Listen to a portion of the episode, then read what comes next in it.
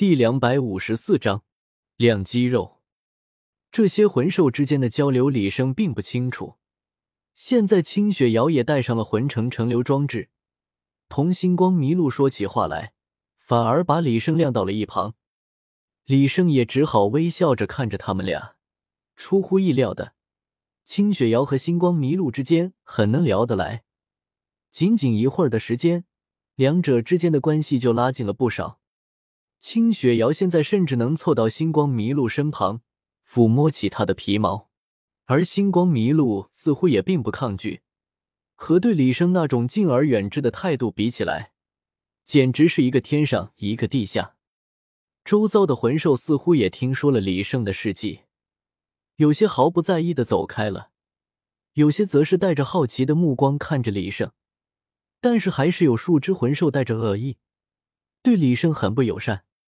这其中就属一只软体生物最为凶狠，那是一只水蛭模样的魂兽，但是体表却并不光滑圆润，而是疙疙瘩瘩的，到处都是凸起和鳞刺。它的嘴巴里并没有牙齿，而是长了一根长长的吸管，在吸管上还附带有许多倒刺。它蠕动着向李胜的方向而去，其中并未有魂兽阻拦，反而像人类一样在默默的围观。虽然没有腿，但是他的速度比一些有腿的还要快，很快就来到了李胜身旁。李胜也早就发现了不对，看起来是凶凶的样子，就知道来者不善。更何况李胜还带着魂城成流装置，能够捕捉到水蛭的念头，杀死人类。水蛭的念头很单一，一直就在脑海回荡着这一句话。虽然李胜并不怕他。但是这里好歹是魂兽们都地盘，能不打好是不打的好。星光麋鹿小姐，这只水蛭是怎么回事？李胜不得不打断了清雪瑶和星光麋鹿的对话。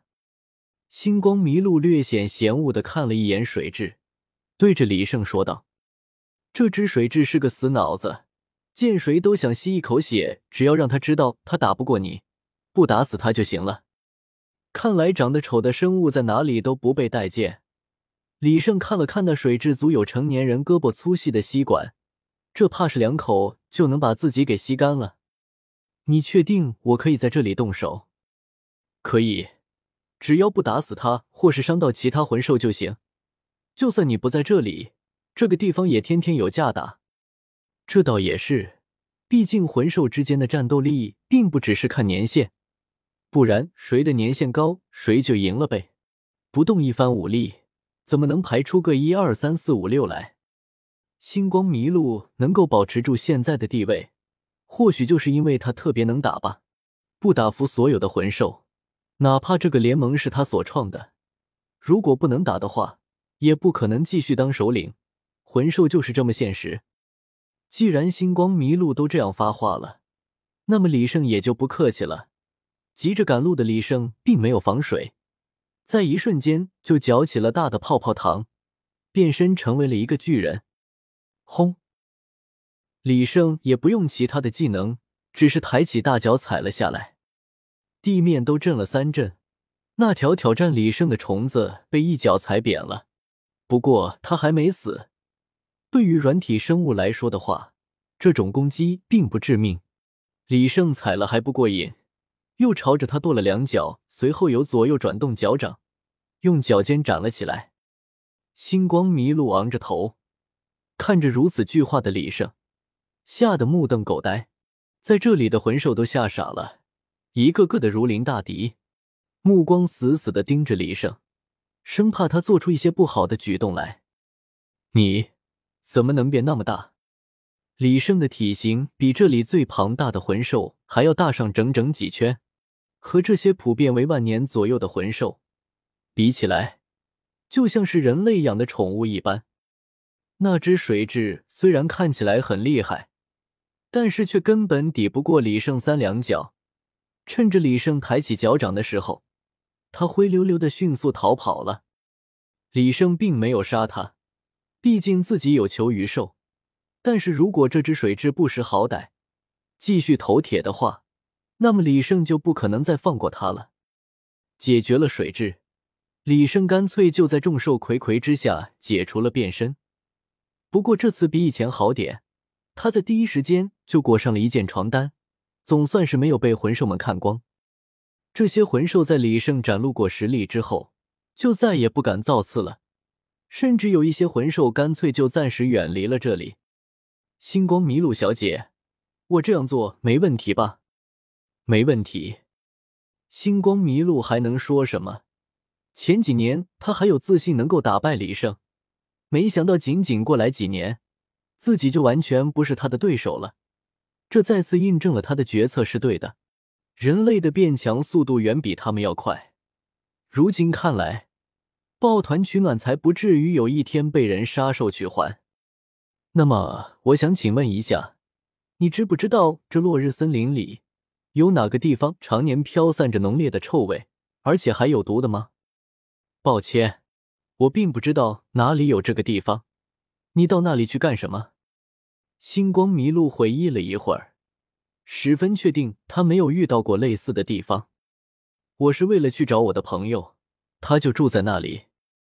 在一旁完整的听完了李胜和星光麋鹿全部的交流之后，清雪瑶随即压低了声音吐槽了起来：“还骗我说什么没有迷路，就快到了。”结果不还是迷路了，还要到这里来问迷路。清雪瑶自以为声音很小，但是李胜可是听得清清楚楚，他感到有些尴尬，只得装作没有听见的样子，继续向星光迷路询问了起来。那么，能否请你帮忙问一下你们组织里的魂兽，看他们之间有没有知道的？